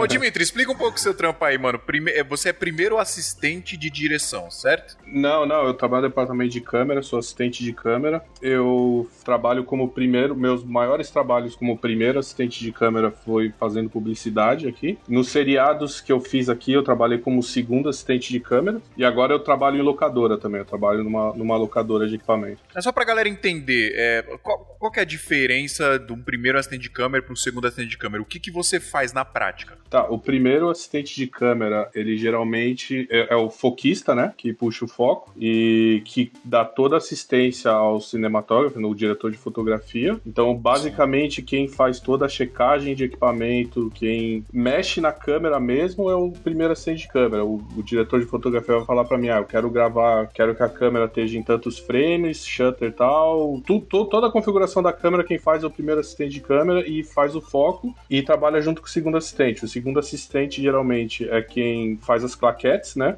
So, o segundo assistente de câmera trabalha ajudando o primeiro assistente de câmera quando tem que montar e desmontar alguma coisa na câmera, fazer claquetes. E o segundo assistente de câmera, ele vai um pouco além do, do departamento de câmera, porque o, o segundo assistente de câmera tem que estar, principalmente quando você está fazendo, a gente chama de câmera loader, né? Que a gente chama aqui na Austrália. Quando você está trabalhando na, num seriado, por exemplo, tem a câmera A e a B, o segundo assistente de câmera da câmera A, ele tem que estar tá sempre em contato com o supervisor de roteiro e com o, o departamento de som para fazer a ordem das claquetes certa para não ter confusão depois na, na pós-produção, né? Então, uma, geralmente o segundo assistente da, da câmera A tem essa responsabilidade de, de passar a informação do que vai ser gravado para a câmera B também. Então, ele segue todo junto com o diretor de, de roteiro toda a ordem e sequência que vai ser filmado. Nosso trampo grande é uma burocracia, né, mano? É, é sinistro, é sinistro. Não, e outra coisa, a, a, maior diferença assim, do departamento de câmera na Austrália e no Brasil, geralmente no, no, cinema nacional é a mesma estrutura também. O primeiro e o segundo assistente de câmera geralmente faz as, são as mesmas funções. Geralmente é padrão mundial, assim, a, num departamento de câmera, por exemplo, aqui na Austrália, o primeiro assistente da, da câmera A, que é que trabalha geralmente o diretor de fotografia, quando ele opera a câmera, ele opera a câmera A, né? Então, o primeiro assistente da, da equipe da câmera A geralmente é o chefe do departamento. Ele que contrata, inclusive, o primeiro assistente da câmera B e os segundos assistentes, e ele que conversa com a direção, sobre tu, às vezes quando precisa hora extra, o que seja, as, as, decisões são tomadas pelo primeiro assistente da câmera ágil. Ele é meio que um, um, um, team leader, assim. Cara, por isso que eu gosto de televisão, viu, velho? Porque não tem nada disso, velho. Mas é porque assim, imagina, imagina que você, a gente filma, a gente filma muitas cenas por dia. A gente, a gente geralmente num seriado o Reckoning foi um seriado bem grande que a gente filmou, que foram 18 semanas de filmagem e a gente fazia uma média de 8 a 11 cenas por dia com atores. Então, o nosso set de filmagem, por exemplo, a gente ia filmar numa casa, numa locação, era uma média de 60 pessoas no mínimo de equipe trabalhando, fora os extras. Tinha cena que tinha 110, 120 extras para fazer uma cena. Então, é tudo bem dividido, bem certo, senão dá confusão, né? Senão. engrenagem que tem que girar, né, mano? Tem que girar. E o que é legal, que assim, o que eu acho legal um pouco aqui na Austrália, é que assim, a minha primeira oportunidade quando eu entrei no Reckoning, eu entrei como. Aqui, geralmente, quando você entra no departamento de câmera, tem um departamento que eles chamam, uma função que eles chamam assim, meio de camera attachment. Tipo, você é um estagiário. Você tá como, como se fosse um estagiário, assim. Você vai fazer o vídeo assist, né? Que é passar toda a imagem para a direção, né? Você faz o vídeo assist e você começa ali ter interação com o departamento da câmera. Né? A minha primeira oportunidade eu entrei no, no seriado com o vídeo assist mas pelo fato de eu já ter experiência, eles viram que eu era confortável no set, sabia como se portar no set, que eu já tinha experiência no meio do seriado, a segunda assistente de câmera da câmera A teve que sair do seriado e eles acabaram me, me promovendo. Eu entrei, foi bem legal isso, para mim foi uma oportunidade muito boa. E eu acabei sendo promovido e comecei a, a fazer, virei câmera loader da câmera A desse seriado. O, o Jimmy, quando a gente fez o comercial pra TV, a gente fez um comercial bem legal aqui com o budget alto, a gente usou Alexa Mini e tal. O Dimitri foi o nosso segundo assistente e isso na época, né? Hoje o Dimitri tá com mais. Na verdade, ele já tinha muita experiência, né? Só que ele hoje ainda está com mais experiência aqui, recente, de ser primeiro assistente. Então, depois, logo depois a gente fez um comercial também com o Dani, que inclusive foi direção do Dani, o italiano, né? Que foi um comercial da Mail Plus, a gente usou um Alexa de novo, e o Jimmy foi o primeiro assistente. Então, assim, isso é legal, porque essa versatilidade, ela dá, dá para ficar brincando e fazendo vários tipos de jobs diferentes, né? E esse negócio que ele falou, cara, é legal até para responder uma pergunta que você fez um tempo atrás, dessa coisa da denominação, né? Isso é bem bacana, assim, para quem tá ouvindo, porque como é uma coisa muito ampla, né, que, assim, muita gente explica de formas diferentes, mas, assim, pelo menos o que eu entendo por tudo que eu já vi, li, o que o pessoal fala, é que assim, você pega o termo filmmaker, que é um termo muito amplo, né? Muitos diretores de cinema são chamados de filmmaker. E os caras simplesmente não pegam câmera, sabe? Eles são os diretores, eles idealizam o projeto, eles participam de toda a produção do projeto. Tipo, o Inharito, ele é o filmmaker. O Lubetsky, que é o diretor de fotografia, que trabalha com o Inharito, que porra, hoje é o monstro, né, da cinematografia mundial, o cara ganhou os três uhum. últimos Oscars, ele é o diretor de fotografia. Então, quando você fala de OP, diretor de fotografia, ele é mais essa, tem essa hierarquia do cinema, né? Que é o cara que faz a iluminação, é o cara que pensa a composição, que faz os planos e tudo mais. E aí, quando você fala videógrafo, que é o nosso caso, né? A gente fala filmmaker, que é um, um termo mais abrangente, ou videomaker também, mas é o cara que oferece esse pacote, né? De vídeo, de edição, de, de pré-produção, faz tudo, né? Então, assim, quando é diretor de fotografia, é mais relacionado ao cinema por conta disso, que tem essa hierarquia, né? O cara tem o primeiro o assistente de câmera, tem o segundo assistente, aí tem o diretor, tem o assistente de direção, por aí vai. Então é legal até porque o campo Dimitri é diferente do nosso. O nosso é mais produtora, né, de, de, audiovisual, né, em geral. No caso dele, ele trabalha mais na indústria do cinema ou da, de séries em geral, né. E são dois caminhos bem interessantes, mas são dois caminhos muito diferentes, né. Bem diferentes, né, é verdade. É. É, e eu acho que, na verdade, a gente tá vivendo uma revolução dessa parada da gente, do, do videomaker, do filmmaker mesmo, que da gente conseguir fazer muita coisa sozinho. Justamente por conta da evolução da tecnologia, né? Tá tudo mais acessível, mais barato. Né? O futuro é esse, né? É, o futuro é esse. E eu acho que vai ser cada vez mais assim. Eu acho que produção grande não vai, não vai parar, porque tem coisa que não tem como, mano. Você precisa de equipe. A gente vive aqui isso, inclusive, o Danilo, que tá aqui do meu lado, ele foi produzir um clipe esses dias que, cara, foi uma puta produção grande. E foi ele e um outro cara ajudar ele. Ele chegou, mano, sério, o Danilo não tava conseguindo andar direito, tão cansado. ele falou, cara, não dá, mano, precisa de equipe, porque você fazer tudo sozinho não tem como. Você precisa de uma galera para te ajudar. Então eu acho que isso nunca vai parar. Mas tem, tem muita coisa que você resolve sozinho, né, mano? E eu acho que vai ser cada vez mais assim. É, aqui, quando você trabalha num, num set de filmagem, assim, de, de filme, seriado, num assim, é um trabalho 100% em equipe, não existe você trabalhar sozinho, né, nesse tipo de situação. Porque até para carregar a câmera de um lugar para o outro, não é nem, por exemplo, aqui quem carrega a câmera é o departamento, é a maquinária, né, os grips. A gente ajuda os grips carregando assim, mas a, a, a função de mover a câmera de lugar é do, dos grips, né, do grip department, né, que a gente chama aqui. É que você também tá falando de caixas e quilos e quilos de, de equipamento, não, eu né? Digo, eu assim, digo... Só pra galera não, não ficar pensando... Não, eu digo movimentos de câmera. O grip, por exemplo, a, a câmera tá no tripé aqui, ah, agora eu vou tá. pro tripé do outro lado. Quem leva é, o, é o, os maquinistas, não é o, a gente que carrega a câmera, por exemplo. A gente ajuda os maquinistas, eu tô toda hora pegando a câmera e tudo, mas é a função de montar como a câmera vai se movimentar é do, dos maquinistas do, do grip department aqui, né? Tipo, tirar, tirar de um gimbal, colocar num, num slider, num, num negócio. É, e eles que colocam o equipamento dele, eles, eles, eles colocam slider, o cranes, né, grua, é, tudo que for para colocar câmera em cima é o departamento do grips que, que faz. É, e quando não tem grip, aí os assistentes fazem, né, Jim? É, é, a gente gente faz também, assim, mas numa produção grande, que é, é assim, que nem eu falei, a gente tem 11 cenas para gravar num dia, não tem tempo de. a gente não pode perder tempo com isso entendeu? Montando equipamento. É que eu tô pensando aqueles travelings grandes, sabe? Aqueles motion control e coisas do tipo. Que aí, tipo, é peso pra caramba, né? Sim, Pra, pra, sim. tipo, tem que ter uma equipe só pra isso. Sim, a gente tem, tem, tem vários departamentos. Por isso que eu digo, num, num set de filmagem de um seriado, pode pôr, assim, no set de filmagem, no mínimo 50 pessoas. Fora toda a- o pessoal que não trabalha no set, mas fica na, na unit base, que a gente chama, né? Que, onde ficam os trailers, os caminhões, que ficam os trailers com camarim, refeitório, escritório, tudo fica nos trailers. Aí tem mais essa equipe ainda, que são os produtores, maquiadores, é, figurino, Fora o departamento de Marmitex também, né? Não posso esquecer das comidinhas. No set de filmagem, eles têm uma empresa que tem um caminhão cozinha e tem um refeitório. Eles montam um refeitório pra gente fazer as refeições. É o Phil, que é o famoso, famoso catering, que você É. carinho- carinhosamente chamou de É. Catarine. Caterine. É a Catarina. Catarina. O, o almoço da A Catarina. gente falou disso no último episódio, cara. Episódio de, de comidinhas. É, eu vi, eu vi esse episódio, eu vi.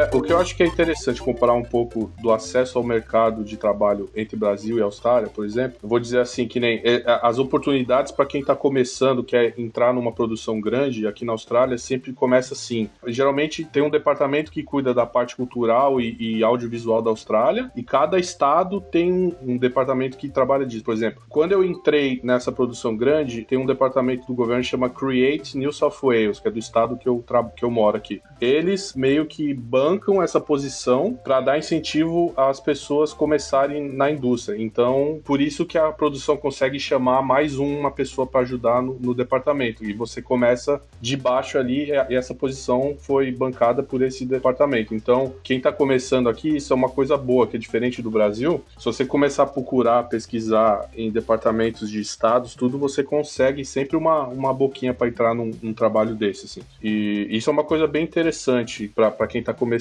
E uma coisa bem para quem come, assim, é, a maioria dos profissionais que você vê de diretores de fotografia assim antigos, old school, né, que a gente chama, Nenhum deles foi fazer faculdade de cinema, escola, tudo. Eles, a maioria deles aprenderam, né? Como, como muitos profissionais do Brasil também. A raça. É, mas aqui é comum a geração mais nova que faz a film school, né? Que a gente chama, eles estudam, eles saem do estudo, todos eles geralmente vão direto trabalhar em locadora. Porque ali eles começam a fazer o network, conhecer outros assistentes de câmeras, equipes que vão lá preparar. Fuçar nos equipamentos. É, aprender a mexer no equipamento. Então é, é comum sair da film school, trabalha um, dois anos em locadora e já começa a já fazer freelancer. Esse é meio que o caminho que se segue aqui. Ah, o Cid fez isso, né, Jimmy? Sim. Não, o moleque que foi nosso primeiro assistente lá nesse comercial, que o Dimitri foi o segundo. Esse moleque, cara, 23 anos, eu eu tô aqui há 7 anos de experiência bizarro. É. O moleque é foda, muito bom, É. manda muito bem. Aqui no Brasil é tudo muito burocrático, velho. Você quer, se você quiser entrar no mercado muito tradicional de, de produção de vídeo, cara, você tem que ter contato com a galera na Globo, sei lá, mano. Que acho que a maior produtora audiovisual do Brasil é a Globo. Então, se você não tem network ou contato com alguém lá dentro, sei lá, você, não entra nesse mercado mais tradicional. Tá? É, não, tem, tem grandes produtoras, tipo, tem O2 no Brasil e tal, né? Mas assim, é, é aquele negócio de, de network, né? Até você conseguir chegar num cara que trabalha, sei lá, na O2, pra você conseguir trabalhar lá dentro, né? Tudo bem, tem processos seletivos, tem coisas mais Sim. abertas, assim. Mas normalmente a gente fala de- dos trabalhos, assim, acaba rolando esse negócio de indicação, né? Não- e não é uma coisa ruim do, do mercado, é o que acontece. Tipo assim, é, até eu pra contratar um freelancer, alguma coisa do tipo, eu vou chamar pessoas que estão relacionadas comigo, pessoas próximas e tal. Então, network Claro, é claro. totalmente necessário. Sim, eu lembro que no Brasil eu trabalhei muito em televisão. É que assim, para você, no, no Brasil, quando eu trabalhava no mercado do Brasil, não sei, eu já tô um tempo fora do mercado do Brasil, mas eu, eu lembro que assim, a minha transição para trabalhar, sair da televisão e começar a trabalhar com publicidade, que é onde tá a grana mesmo, quem, quem quer ganhar dinheiro com audiovisual, trabalha em publicidade, no Brasil ou na Austrália, também é assim. E para entrar no mercado publicitário, de fazer publicidade no Brasil, demorou bastante para mim, assim, para você conhecer as pessoas certas, para conseguir entrar, na época me custou um pouco, assim, é um caminho mais ar- arduoso, assim, para chegar, mas depois que você chega, é, é bom. Eu acho que no, o, o Jimmy, eu acho que no Brasil o problema é que. É um mercado fechado, é, as pessoas, é sempre as mesmas pessoas ali, né? Então, se Exato, a panela, a famosa panela, né? é, se você não entra no esquema dele, você não entra. É assim que funciona, praticamente. Cara, eu gosto muito de, de televisão, assim. Eu sei que ela te, te bloqueia, principalmente a parte criativa, né? Porque você tem toda uma diretriz que é uma emissora segue. Mas, cara, eu sempre gostei de televisão. Meu primeiro trampo foi na televisão. Até hoje, daqui da, da Austrália, eu trampo pra televisão aí no Brasil. E... Então, isso que eu ia perguntar, ô Joseph, você, você faz trampo pra, pra TV aqui do Brasil, né? Aí na Austrália. Cara, eu, eu faço. Eu já fiz reality shows aqui pro canal Combate da Globo. Eu já fiz pro Globo Esporte, pra esses. É, pra Globo, assim, fantástico. Eu fiz um pro off e a semana que vem, cara, eu tô indo pra a Grande Barreira de Coral fazer uma série de reportagens para o programa da Sandra Nemberg, que eu acho que vai ao ar no sábado. Eu não sei o nome do programa, que eu nunca assisti, não é da minha Eu época. sei, é o. Eu sei qual que é. Tá dando mano. spoiler aí, meu? Esqueci, é um programa que passa de manhã. Dando spoiler. Ah, Vai ela passar saiu de do manhã. jornal hoje, né, cara? Eu gostava dela do É. jornal hoje. Deselegante. Que deselegância. Era massa. E, cara, eu, eu, eu adoro trabalhar com TV, assim. Eu, eu trabalho e eu tenho um meu reality show. Eu tenho um sonho de ter o meu próprio reality show sendo exibido numa, num canal de TV. Eu tenho esse projeto que é o meu filho, já tá rolando há dois anos. Ele é aqui na Austrália e eu já tenho até uns pilotos. Eu tô agora na parte de escrever o projeto. E eu já conversei com uma galera da SBS aqui, que eu tenho contato lá com uma. Até porque aqui tem a SBS Português, né? E a, a diretora lá da, da SBS Português é minha amiga. E, é, inclusive com produtoras do Brasil, tem uma galera que diz que quando o projeto estiver pronto e escrito, tudo bonitinho, que eles querem dar uma olhada e tal. Eu não sei, eu, eu, faço videoclipe, eu amo fazer videoclipe, faço uma porrada de coisa, eu faço evento corporativo também e tal, mas eu acho que no, no final das contas eu acho que o que eu mais curto fazer é TV, velho. Não sei porquê. Mano, é gosto, velho. Você pega gosto pela parada, não adianta, mano. É. É tudo gosto. Sim. É, mano, é só pra gente finalizar. Vocês sentiram dificuldade? Acredito que hoje não mais, mas vocês sentiram dificuldade no começo com a parada da cultura? Como é que é aí o diálogo com a galera, o- a interação? Porque brasileiro, mano, é, é. Puta, brasileiro é muito solto, né? Muito aberto. Como é que é a galera aí? Cara, a- em relação à cultura, assim, eu tô- vou falar por mim, mas é, eu imagino mais ou menos o que, que o, o Joseph, eu já sei a história dele e tal. Mas, assim, em relação à cultura, cara, acho que não muito. É, o que pega aqui pra muitas pessoas, né, principalmente brazuca, é mais em relação à língua, né? Porque, assim, até eu que já vim com uma base boa, porque eu era professor de inglês e tudo mais, o sotaque é pesado, entendeu? Assim, então não é qualquer um que consegue entender. E a galera que veio com inglês mais assim arranhando e tal, começando, teve bastante dificuldade, cara, bastante dificuldade. Aí, assim, eu acho que o Joseph até pode falar um pouco melhor do que eu, porque ele passou por muitos apertos no início, né, em relação a isso também, né, Joseph? É, é, língua é o grande problema, né, cara? Tanto no, em produções pequenas como em grandes produções como o Dimitri faz, você precisa ter uma comunicação legal, né, cara? Imagina o diretor pedir pra você fazer uma coisa, você pedir pra ele. Quê? Repetir. É, could you please repeat? Could you please repeat o caralho?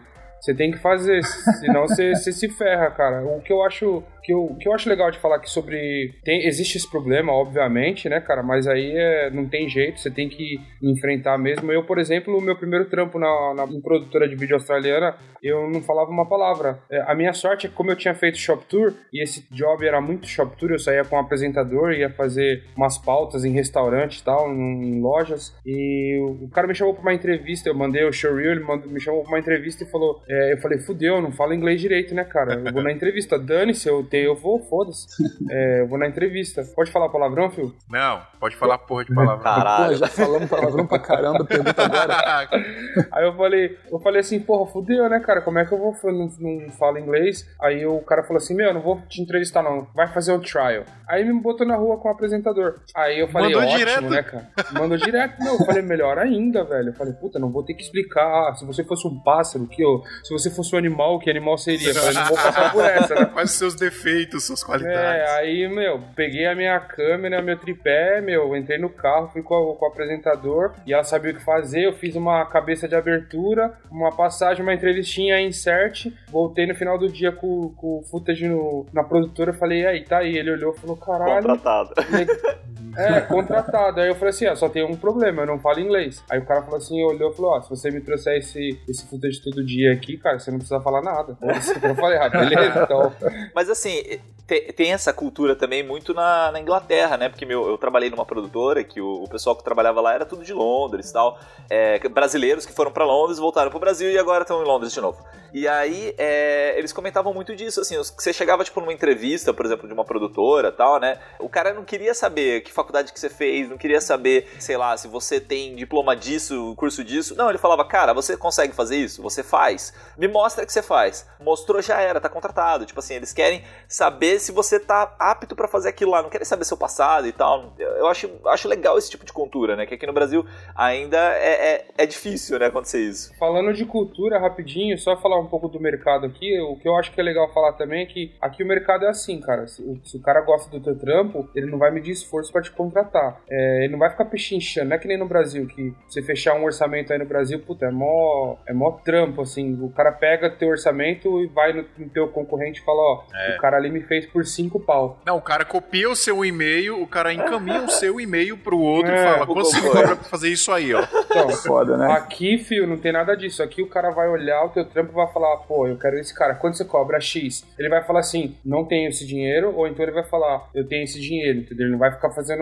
pechinchando, não. Não existe isso aqui, não, cara. Aqui até rola isso, mas demora para você chegar. Não é fácil, não. Hum, sim. Daí chega uma hora que você, você, chega nesse cliente, no cliente que ele preza pela qualidade, e ele vai falar exatamente isso. Puta, uhum. filho, nesse trampo eu não tenho essa grana, cara. E aí você até. Não, beleza, vamos fazer um esquema. E aí, mas aí tem outros que falam, não, beleza, nesse trampo o cara até abre com você, ó, tem um tanto para fazer, bora, bora. Mas pra uhum. você chegar nesse cara é, é, demora. É que aqui no Brasil a gente tem essa cultura de barganha, né? Você chega até, sei é. lá, até no camelô, você vai lá no camelô pra comprar um, sei lá, um fone de ouvido, o cara fala, sei lá, 15 reais no fone. Você fala, ah, não faz por 10, tá ligado? Tipo, isso aqui no Brasil é uma parada cultural. Na, eu comento assim da Inglaterra, né? Porque é, o pessoal que trabalhava comigo é mais próximo, assim, né? Então. Mas na Inglaterra também tem muito desse negócio, assim, tipo, quanto que é o trabalho? Sei lá, quanto que é esse fone de ouvido? É 15? Ah, então tô a 15. Tipo, não tem, tipo, ah, pô, vamos negociar e não sei o quê.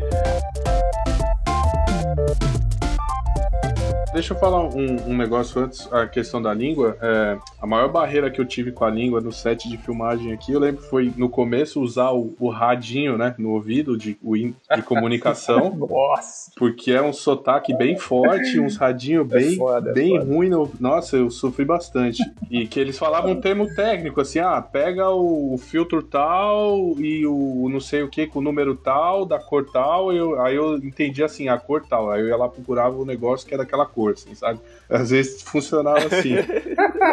o cara, head, head, head, você chega com a câmera, né? Esses perrengues são foda. E também, quando eu comecei a fazer claquete aqui, né? Porque quando eu tinha que cantar, né, os números da claquete, falar, é aquela hora que eu tô ali, tá todo, o set inteiro tá olhando para mim, esperando eu falar a claquete e bater a claquete, né? Ali também foi, nas primeiras eu fiquei meio nervoso, assim, né?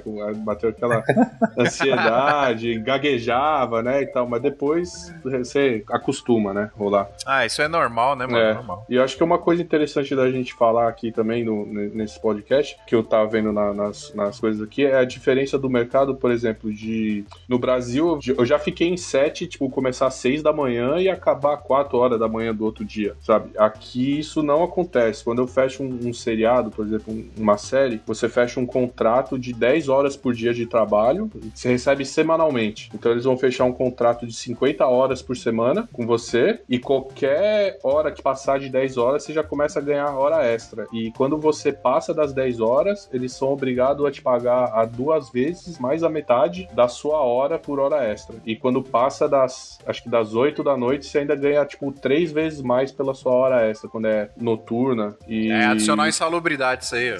yeah, só que é tão caro que, assim, a gente não faz muito hora extra, porque é imagina eles pagarem tudo isso para uma equipe de 60 Lógico. pessoas todo dia.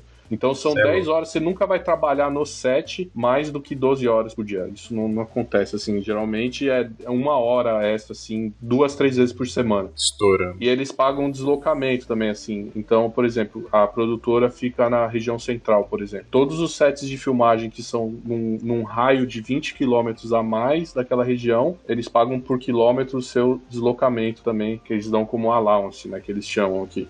Então essa é uma diferença muito vantajosa do mercado de trabalho brasileiro. E aqui a, o sindicato, é, eu sou membro do sindicato aqui também, o sindicato está sempre no, no, set de filmagem, é, qualquer eles estão sempre olhando pelas condições de trabalho, segurança, todo set de filmagem tem uma equipe de segurança dentro do set para saber se não está fazendo nada perigoso. Vai gravar na rua, tem que ter colete refletivo, tem que fechar a rua. A gente faz cena em rua, a gente, a gente fecha. Às vezes a gente fecha o centro de Sydney para filmar. E, e, principalmente nesse seriado americano que a gente fez, a, a, população local ficou louca com a gente, porque era americano, era como se fosse a Califórnia. Tava sendo filmado aqui, mas era como se fosse na Califórnia. Então a gente fechava as ruas, uhum. invertia o trânsito, porque a gente dirige do lado direito, né?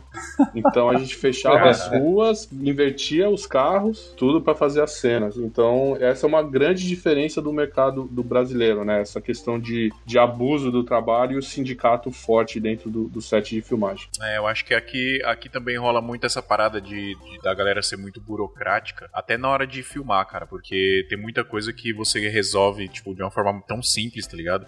E os caras ficam inventando coisa, inventando coisa, inventando coisa que não tem necessidade e acaba rolando isso aí, de você passar do horário, de você, meu, explorar os caras. Às vezes eu pego o trampo aqui, eu tô começando a pegar muito trampo com artista grande de gravadora, que os caras já estão acostumados com, com outras produtoras, gravar clipe com outras produtoras já há um tempo. E eu sou muito prático com tudo, cara. Eu, para mim, eu, eu consigo resolver as paradas muito rápido e prático. E os caras meio que ficam impressionados. Falam, mas já, já terminou? Já gravou? Uhum. Falei, já, pô, já tem o que eu preciso. Não precisa fazer mais nada, né? Sim. Mas eu acho que isso tá mudando. É, o que essa exigência grande também cai bastante em cima dos atores e do diretor em si também, porque com essa restrição, o diretor não pode ficar pedindo mais um take, mais um take, mais um take, mais um take. Sim. E os atores também, eles, eles são sob pressão também, eles não podem ficar errando, fazer o mesmo take repetindo, repetindo, repetindo. Então o nível de profissionalismo é muito alto, assim. Então você vê eu, eu, esses assistentes de câmera, esses primeiros assistentes de câmera que eu trabalhei como segundo assistente de câmera, eles é, chega a ser bizarro, assim, eles não erram o foco, cara. É impressionante. Tipo, eles não pedem outro take, assim, não pedem. E às vezes, quando eles dão uma vaciladinha assim, é, eles mandam a gente anotar no boletim de câmera que tal take, teve um, um desfoquezinho ali, aqui e tal, mas é, o profissionalismo é tão grande de todo mundo que faz a, o negócio fluir, né? Senão a gente não acabava a filmagem nos dias.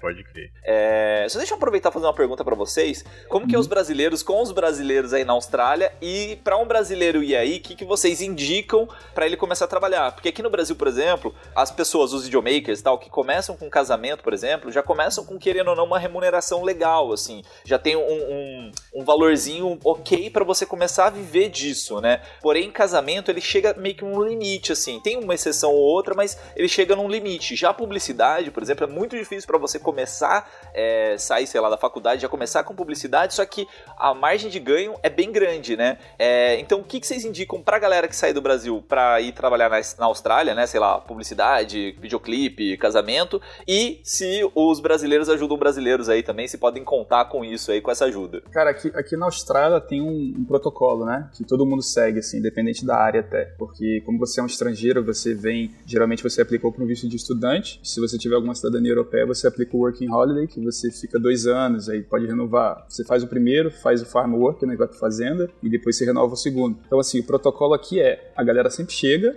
trabalha com o que dá para poder pagar aluguel, pagar contas, porque o custo de vida não é, não é barato em Sydney, né, principalmente aluguel. E aí, organicamente, ela vai começando a se desassociar desses trabalhos mais informais e pegando mais trabalho na área. Mas isso depende muito da área. A nossa área, como você pode ser freelancer, é muito mais fácil de conseguir. Só que aí depende do network. Então, automaticamente, a galera que começa fora do país, ela vai começando a pegar qualquer tipo de trabalho de vídeo que tem, cara, sacou? Para entrar. E aí vai fazendo contato aqui, contato ali, aí trabalha com uma produtora aqui, aí faz um outro job ali, aí pega um casamento aqui, aí pega um corporativo ali, aí não sei o que, não sei o que lá. E aí quando você monta uma linha, uma, um network maneiro, você começa a estabelecer um nicho que você pode seguir, entendeu? Isso é mais ou menos o que a gente fez desde o início e a gente ainda faz um pouco, né? Até a gente conseguir estabelecer um nicho legal. Porque você morar fora, cara, tem sempre essas picuinhas de visto, né? Não é assim igual o Brasil. Por exemplo, no Brasil a gente é cidadão brasileiro. Então você pode é. só trabalhar o tempo todo sem preocupação de ter que aplicar para um, um curso, né? Que vai te demandar tempo e não sei o que, entendeu? Então assim, você consegue consegue, depois de um tempo, fazer esse tipo de coisa.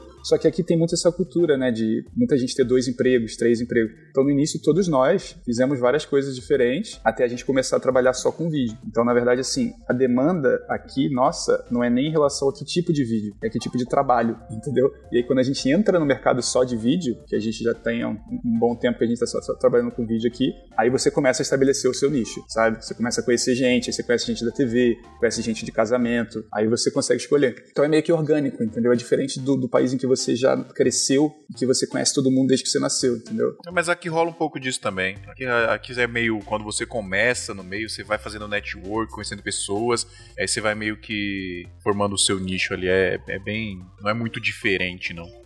A galera aqui muito. Mano, a maioria dos nossos ouvintes, cara, a grande maioria dos nossos ouvintes é a galera que tá começando, tem um sonho de trabalhar com vídeo. E a galera trabalha segunda a sexta em alguma empresa e Uhum. trampa à noite, trampa final de semana com vídeo. É bem assim, é bem parecido também. Mas os brasileiros ajudam a galera aí? Ajuda, ajuda. Assim, pra mim, pra entrar no mercado de cinematografia aqui na Austrália, assim, não tem muito brasileiro, assim. No mercado brasileiro, séries, assim, sou eu. Tem mais um operador de câmera brasileiro aqui que ele tem um nome grande no mercado aqui. Ele faz, ele opera a câmera para vários seriados e filmes. E tem um outro brasileiro que trabalha numa locadora que ele tem um nome grande assim no- na, na área de locação também.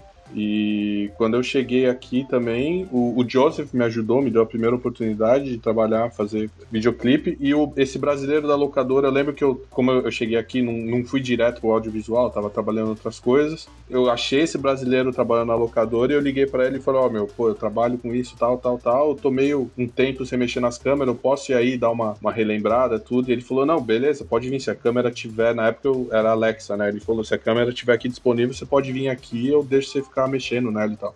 E ali eu dei uma, uma relembrada em tudo, assim, né, e tal, e ele me, me, me ajudou bastante com isso também. Então. Mas, Adriano, respondendo a sua pergunta, a galera se ajuda sim, cara. Brasileiro, brasileiro se ajuda e a gente tem a- a- aqui tá o Luffy e o Dimitri, mas nós te- temos outros brasileiros amigos e sempre que existe a oportunidade a gente envolve o outro, sabe? Ah, precisa de um cara pra fazer o behind the scenes, pô, chama o cara. E aí a gente vai, a gente procura sempre criar um- uma malha de profissionais brasileiros, profissionais de audiovisual brasileiros, entendeu? É, até pela cultura, né? Porque a gente se entende mais rápido, mais fácil, né? E tem, tem todo o background que é parecido. E a gente tem uma comunidade aqui no Facebook muito forte chamada Brasileiros em Sydney também. Isso é legal. É, então assim, sempre quando tem algum problema, alguma coisa, o pessoal vai, posta ali, a galera vai e ajuda. Todos os meus videoclipes eu procuro, quando eu preciso de atriz, modelo, é, é lá que eu posto, ó, preciso de modelos assim, assim, assado. Ah, preciso de um apresentador, preciso disso, preciso de um cinegrafista, de um fotógrafo e tal. É tudo lá nessa comunidade que o Luffy falou, brasileiros em Sydney. Da hora. Aí é legal que a gente também dá oportunidade pros outros, né? No Facebook, essa comunidade é aberta ela? tem, tem, você pede pra entrar, você pode entrar. Ah, então, ó, vamos colocar aqui na descrição aí, galera que quiser ir pra Austrália. Mas eu vou te falar que o, Joseph é um cara que une todo mundo aí do audiovisual, porque qualquer pessoa que põe qualquer coisa lá, ah, alguém trabalha com vídeo, alguém trabalha com não sei o que, o Joseph já vai lá e fala, então, eu faço isso, vamos conversar, vamos tomar um café, não sei o que, blá blá blá. Foi assim que eu comecei aqui por hora. do Joseph. E o, o Joseph e o Luffy, cara, eles são da comunidade brasileira, eu acho, desse nicho de mercado de, de videomakers e tal, eu acho que eles são os- as maiores referências aqui no, no mercado, eu vou dizer da Austrália até, como brasileiro.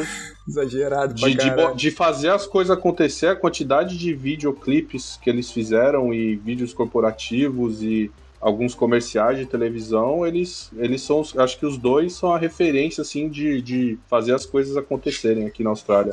Nesse segmento, eu tiro o chapéu pra eles. Opa, obrigado. Bom, show de bola. Vamos colocar no, no post do episódio aí esses grupos que os caras falaram. Se você tem vontade de ir pra Austrália aí, ó, entra no grupo lá, quem sabe rola uns jobs pra você. Quem sabe o Joseph vê seu post. É.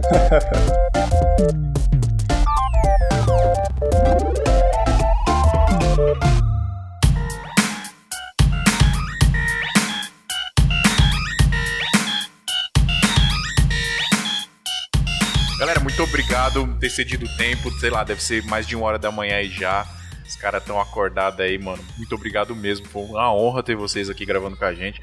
Tô fazendo de tudo pra dar um pulo aí, pra trampar com vocês. Eu tava até trocando ideia com o Joseph no, no, no Instagram, de ver, de passar pelo menos uns 10, 15 dias aí pra fazer, conhecer mesmo, eu ir pra passear, mas trampar também, ver como é que é a parada que eu puta, curto pra caramba, outras culturas assim. E, cara, obrigado. Se vocês quiserem falar mais alguma coisa aí, fica à vontade. Cara, eu que eu agradeço, eu, eu digo que sempre puxa saquismo, eu sou fã do, do Santa Mãe do Iso Alto e, puta, divulgo e a gente vai, quando tiver o episódio pronto, a gente vai jogar lá no Brasileiros em Sydney também, porque tem muitos outros, tem, existem muitos outros brasileiros, filmmakers, videógrafos, editores lá que ainda, de repente, não conhecem o podcast e a gente vai divulgar. Eu queria deixar aqui, cara, meu Instagram, que eu tô precisando de alguns seguidores aí, eu sei favor, que o Santa Mãe... divulgue. Santa Mãe do Iso Alto é. Os caras são foda aí. pra- Então eu queria. Quem quiser conhecer um pouco mais do meu trabalho, eu posto muito é, behind the scenes lá no Stories, quando tem job, mostrando câmera, luz, as tecnologias que a gente usa aqui, que tá usando aqui e tal. É só me seguir lá no arroba Joseph Macedo Videographer. Joseph é com PH no final. Joseph Macedo Videographer todo junto e eu vou Vai aceitar estar no todo post do episódio, vai estar no, vai estar no post Ah, do episódio boa. os Instagrams Valeu. de todos vocês. Valeu. Mas, mas vamos, vamos, vamos falar aqui porque tem gente que não vai lá no post, vai procurar direto. Fala aí, ô Luffy, o seu. Beleza, o meu, meu Instagram é Luffy, L-U-F-E, underline Siqueira, com S. Luffy, na Boa, verdade, tá é meu lá apelido, meu apelido de moleque, né? Porque meu nome é Luiz Felipe, só que ter nome duplo é complicado, né? né? O José pode falar isso também, né? O doutor José Reginaldo. Aí. Pode crer. é o nome artístico, né? É- o, meu é, o meu é José Felipe, cara. Aí ficou José Felipe Rocha aí, ó. Vendo? A gente tem que inventar nome artístico. Já tô seguindo todos vocês aqui. Falta só o Dimitri. Pô, obrigado por ter participado aí. Eu virei fã, não conhecia porque eu sou meio leigo no podcast, mas virei fã, vou, vou começar a escutar mais. Já assisti, já escutei uns três episódios hoje, gostei bastante. E Opa. fazendo minha propaganda, o meu Instagram é Dimitri underline Carmelo. Se alguém quiser trazer alguma produção para Austrália, pode falar comigo, porque eu trabalho em locadora de equipamento. Então eu consigo fazer essa ponte se precisar alugar equipamento aqui na Austrália. Eu consigo, desde câmera pequena, simples, até câmera de cinema, lente de cinema, eu, eu- iluminação, qualquer coisa, a gente consegue. O Dimitri é o cara que consegue os descontos pra gente lá, rapaz.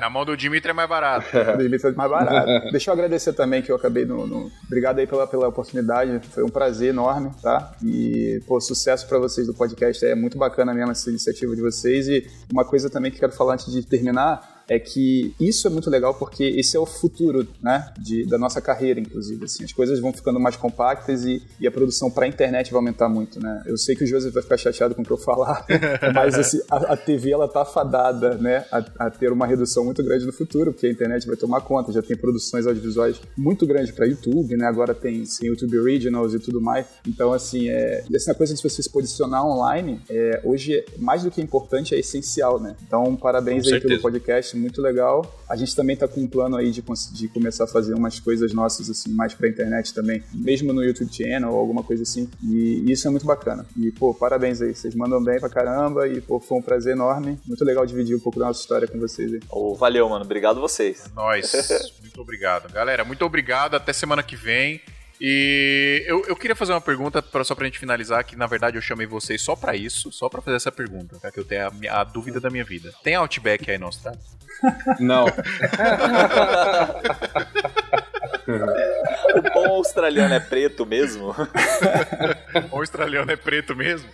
Cara, ter tem, mas na verdade ele não é ele não é hype, sabe? Ele é um restaurante como qualquer outro, assim. é, É, ele é uma rede americana, na verdade, né? Outback é americano, não é australiano. Nossa, É. que, que safado. É, Os caras falam que é australiano. Tem um monte de canguru aqui nas paredes, nos, nos Outback aqui, ó. Você é louco. Mentira. É um restaurante como qualquer outro, cara. Isso aí eu, eu não sei porquê. É que nesse negócio de, de crocodilo na água, isso tem alguns lugares só, sabe? Tipo, né, crocodilo na praia, né? É mais pro norte em Darwin, né, Joseph? É, eu acabei de voltar de lá e tem, tem mesmo, velho. Tem crocodilo na praia. Lá em Darwin, lá você não pode Não nem pode entrar no mar água, tem crocodilo. É, mas é só no norte, entendeu? O pessoal acha que é na Austrália inteira, tem canguru na rua, sabe? Tem aranha do tamanho do... Não, não, tire os, não tire o sonho da minha cabeça. Eu, eu, eu vou pra Austrália só pra ver canguru, viu? Você não, Ah, não, você não isso vê, é- não. isso tem muito. isso Não, é- mas isso tem muito. Isso tem muito. Tem mais canguru do que pessoa no estado de São Paulo, cara. Aqui. É brabo. Da hora, galera. Muito obrigado, gente. Até mais. Até semana que vem. Valeu. Grande abraço, rapaziada. Ô, Tic Flex Tic Flow! Você está ouvindo Santa Mãe do Iso Alto. O Joseph sempre me passava, falava assim, não, ele, ele esquecia toda semana e falava assim, cara, eu tô ouvindo um podcast chamado San- Santa Mãe do Visual. Aí beleza, aí na semana seguinte ele falava assim, cara, não sei se eu te falei, eu tô ouvindo um podcast chamado Santa Mãe do Visual. Aí eu falava, Joseph, é só a décima vez que você me fala isso.